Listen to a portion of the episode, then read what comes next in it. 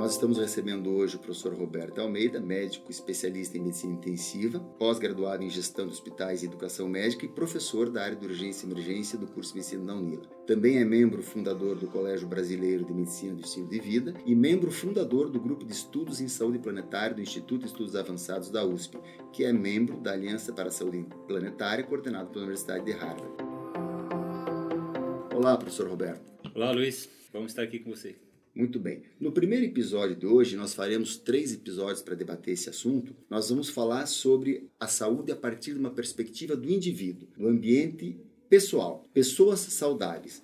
E vamos falar a partir da perspectiva da medicina do estilo de vida. É, quais são os pilares, nós vamos entender como que isso pode ser é, compreendido pelas pessoas, como isso pode trazer para as pessoas ferramentas, entendimentos, reflexões que as ajudem a compreender como construir uma vida mais saudável. Professor Roberto, você poderia explicar para a gente o que é a medicina do estilo de vida? Bom, Luiz, é um prazer estar aqui. Essa ideia da medicina do estilo de vida, ela nasce já ah, nesse século 21, no momento que a gente entende que as doenças, elas podem ser entendidas como tendo uma origem por agentes, né, tipo bactérias, vírus, então agentes infecciosos ou agentes ambientais, alguma coisa de poluição, acidentes, traumas, fatores externos, mas fundamentalmente a gente tem um grupo de doenças que mais cresce no mundo, que são as doenças crônicas não transmissíveis. Então, as doenças que surgem a partir dos hábitos, das atitudes, dos comportamentos, até certo ponto, do jeito que a pessoa vive, que é o estilo de vida. Então, a medicina do estilo de vida ela tem é, uma reflexão em torno desse processo, de como que a pessoa pode é, enfrentar melhor as doenças chamadas doenças crônicas não transmissíveis, que, por exemplo,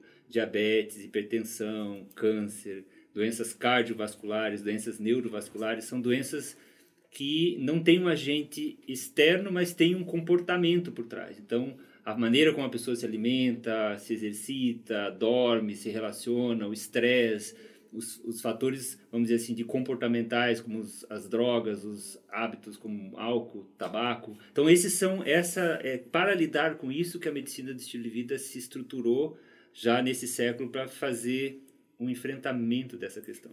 E essas doenças, elas são hoje as doenças mais prevalentes, né? Sim. A gente tem é, é, observado nos países é, do hemisfério norte 80, 85% da carga de doenças que, é, que essas populações enfrentam, elas estão relacionadas eminentemente com essas condições de saúde crônico-degenerativas associadas a isso. E mesmo em países emergentes, como o Brasil, que tem ainda uma alta carga de doenças por causas externas, acidentes de trânsito, violência ou até de doenças infecto-contagiosas, essas doenças já representam a, a, maior carga. Uh, esses comportamentos, o que, o, como é que você, a gente pode olhar para isso numa perspectiva de saúde pública?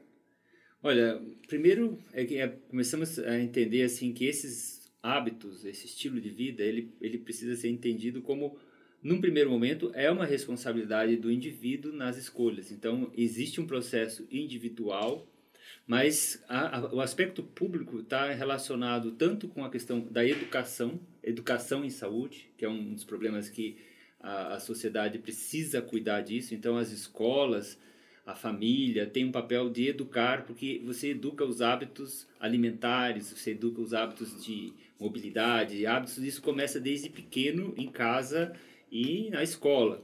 Então, esse é um ponto fundamental. E na saúde pública, propriamente dita, os profissionais de saúde também vão precisar começar a dar uma atenção especial, porque por muitos a gente está numa, numa perspectiva que no século passado, a gente já pode fazer assim, falar assim, porque a gente se formou no século passado, as escolas médicas, as escolas de saúde sempre enfatizaram a medicalização dos processos. Então, dá remédio para a hipertensão, dá remédio para o diabetes, e, e essa é uma perspectiva que os profissionais de saúde hoje podem e devem começar a olhar que, além de medicar, no, no controle, vamos dizer assim, mas há uma possibilidade de reversão a partir da mudança de hábitos, da reversão de certas condições. Então, podemos dizer assim que a saúde pública pode ajudar tanto na educação como uma capacitação dos profissionais para começarem a agir mais de maneira educativa e preventiva na questão da saúde. Mas isso é uma temática complexa, porque não é todo mundo reconhece, por exemplo, que o cigarro faz mal, eh, todo mundo reconhece que o sedentarismo não é, é, é gera a predisposição a uma série de doenças.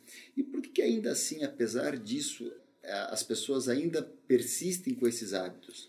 Essa é uma explicação, é, uma das teorias que explica isso é, é a teoria da incompatibilidade ou mismatch, é, a teoria do mismatch, que seria incompatibilidade biológica com o ambiente atual. Então, por exemplo, o nosso corpo biologicamente é o mesmo de 200 mil anos que esse Homo sapiens adquiriu essa, essa espécie. Ele se adaptou ao longo de vários milhões de anos e existe hábitos e impulsos, vamos dizer assim, para consumo de alimento, para mobilidade, que são tendências internas. Quando a gente tem uma sociedade que facilita o acesso ao alimento, facilita o transporte por meios carro e tudo, isso criou uma incompatibilidade. O corpo prefere comer mais é, porque é um impulso, porque antigamente quando havia falta de alimentos, quando encontrava alimento, você tinha que se alimentar o máximo possível, porque você não sabia quando ia encontrar alimento de novo. Então isso é interno da pessoa. Então gera uma incompatibilidade do ambiente atual com grande oferta de alimento, propaganda, acesso, comida industrializada e a necessidade do corpo, que não precisaria comer tanto. Então essa já é uma dificuldade para todo mundo. E aí as nossas facilidades tecnológicas também criam uma incompatibilidade. Você tem escada rolante, elevador, você tem carro, transporte que facilita e todo mundo acha que isso é vantagem e no fundo é uma desvantagem. Então a nossa sociedade hoje está vivendo as consequências disso. Então a, a, a, epidemia de obesidade, nos Estados Unidos já são mais de 60% de obesidade, aqui no Brasil é 50%. Então você começa a ter uma, uma, uma contradição no que é bom para as pessoas que é ofertado e o que é realmente que a pessoa precisa. É, ontem, uh, uma reportagem do jornal local aqui na televisão mostrava que uma pesquisa do Ministério da Saúde apontava que 70% da população do Paraná tem sobrepeso ou obesidade, 27, 28% estão no peso normal e pouco menos de 2% estão com um peso menor do que o desejado. Então a gente pode dizer que, na verdade, há uma associação entre uma oferta, um estímulo ao consumo, para um componente, por exemplo, como alimentação, que seria um componente para satisfazer as necessidades biológicas desse corpo, energéticas desse uhum. corpo. Uhum. Então, nós temos uh, uh, um paradigma de organização da sociedade, de consumo, de oferta, que não condiz com a estrutura e a necessidade biológica da gente.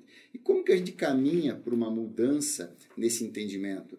Né? É, seja de, de, qualquer abuso, né? do abuso é, alimentar, do abuso é, do estímulo é, é, tecnológico, de tela que isola as pessoas, do abuso do álcool, do abuso do, do, do cigarro. Como que você poderia pensar em dizer o seguinte, olha, um, uma vida saudável né, ela não se constrói só no corpo saudável, precisa do corpo saudável, precisa de uma mente, um pensamento, uma consciência saudável. Como é que e essas coisas não caminham dissociadas, né?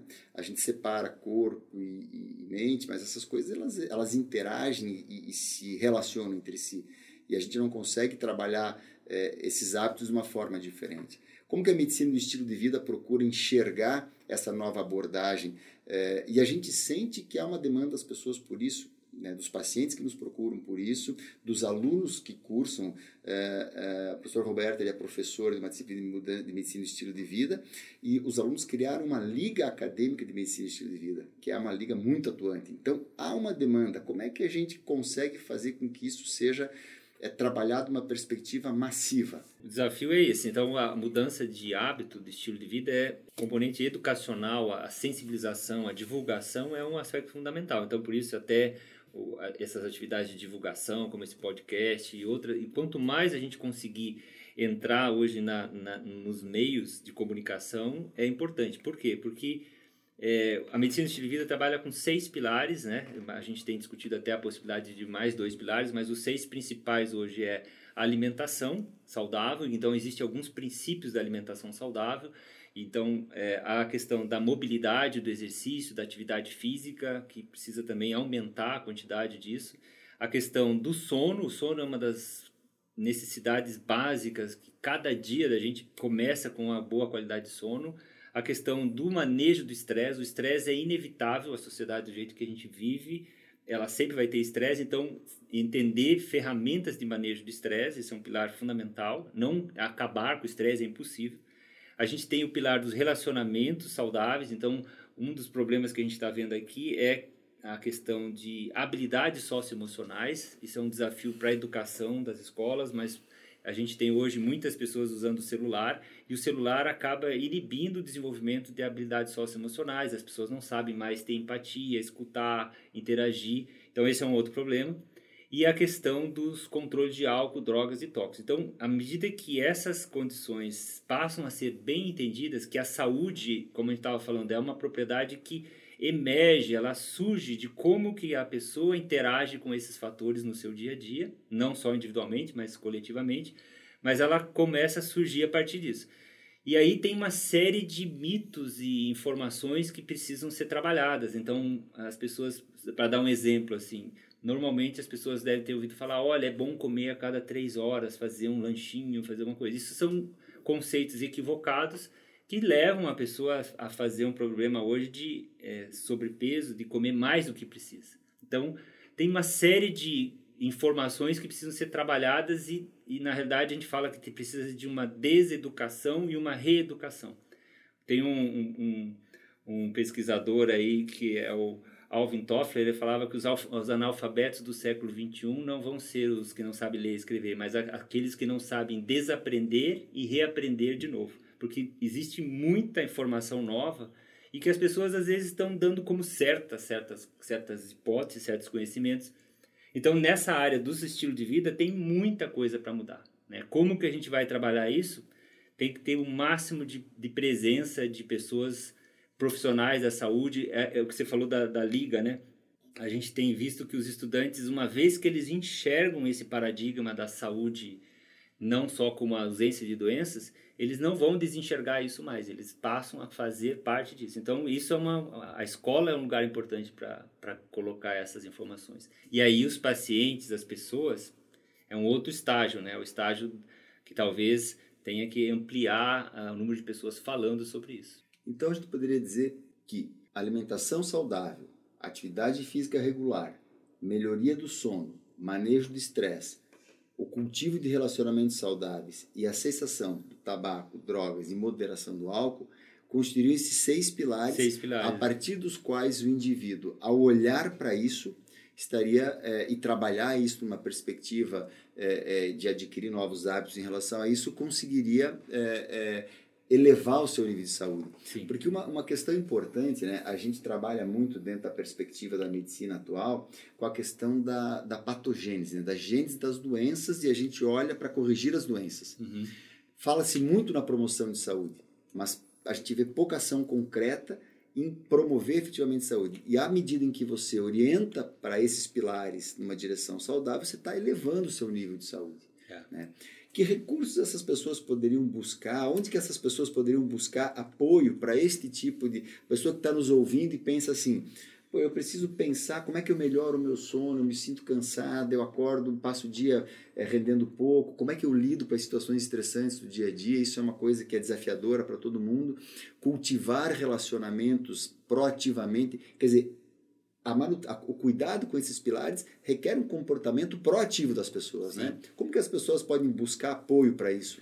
É, a primeira coisa importante hum, para deixar uma mensagem né, mais final para esse processo aqui é que existe é, esses pilares eles são universalmente acessíveis. Ele, qualquer pessoa, independente do nível socioeconômico, ela tem acesso a esses pilares.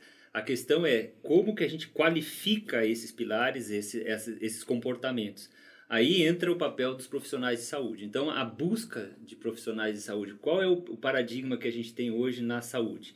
As pessoas têm um paradigma que elas estão saudáveis, quando ficam doentes, elas desencadeiam uma busca de profissionais de saúde para recuperar a saúde que elas perderam. Então, se ela está com dor, ela busca um médico para buscar o remédio para essa dor. Se ela não está com dor, ela não procura nada de saúde.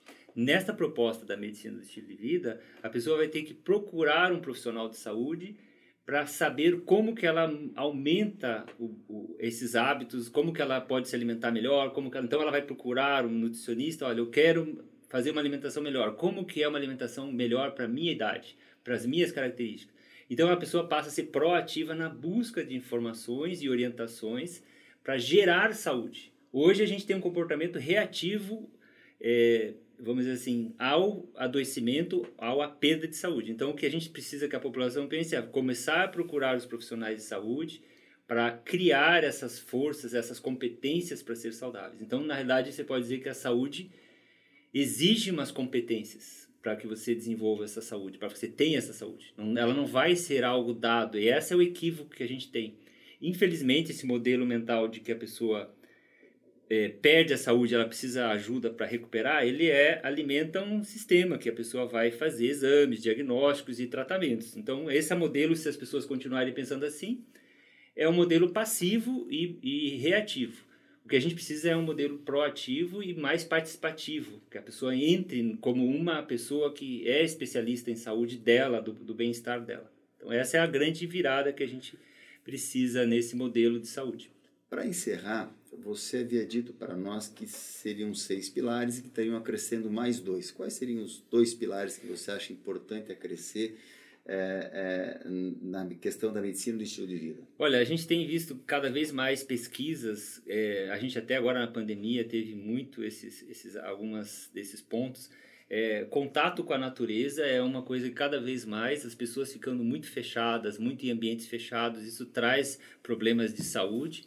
Então, é, a gente tem é, a questão de atividades ao ar livre, caminhadas, é, vamos dizer assim, participação de, de, de, atividades ao ar livre, isso tem sido é, começado a ser prescrito, né? E isso a gente tem visto que pessoas se beneficiam de atividades. No Japão, eles têm pesquisado o efeito fitoquímico de substâncias que estão na floresta, no ar, eles têm até uma proposta de banho de floresta. No, no Japão já é saúde pública, já faz parte da saúde pública recomendar e tem parques específicos para as pessoas irem fazer passeios, controle de pressão arterial, estresse, várias coisas.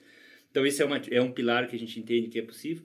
E um outro pilar são os estudos da psicologia positiva, tratam da positividade, da pessoa ter objetivos, metas. Isso também é algo que é mais mental, mas que acaba interferindo na maneira como a pessoa vive hoje, né? É questão de estresse no trabalho, burnout, que é uma, uma problemática nos ambientes de trabalho. Muitas vezes isso está relacionado com a pressão de trabalho, mas sem um propósito. Então, na mudança de estilo de vida, hoje em dia, as pessoas começarem a ter essa clareza dos seus propósitos também vai ser algo que a psicologia, a, que a medicina do estilo de vida vai incorporar aí no, no na proposta. E aí, eu, com isso, a gente encerra esse episódio e já lhe deixo o convite para um próximo episódio a gente possa falar sobre uh, esse aspecto do relacionamento, dos ambientes sociais, né, trazer um pouquinho uh, uh, para esse ambiente coletivo. Né? Nós passamos oito horas ou mais no trabalho, nós temos uma vida é, na, no nosso bairro, na nossa cidade. Então, trazer um pouco dessa questão da saúde para esse aspecto. E para um segundo ponto, né, é, trazer o, uh, para a questão do ambiente planetário. Né? É, teremos um planeta para a gente poder caminhar, teremos um planeta para a gente poder interagir é, é, e ter condições de vida saudável. Então, eu quero lhe agradecer a, a, a, oportunidade de estar aqui conosco no DPVS, conversando com a nossa comunidade. Obrigado. Por isso.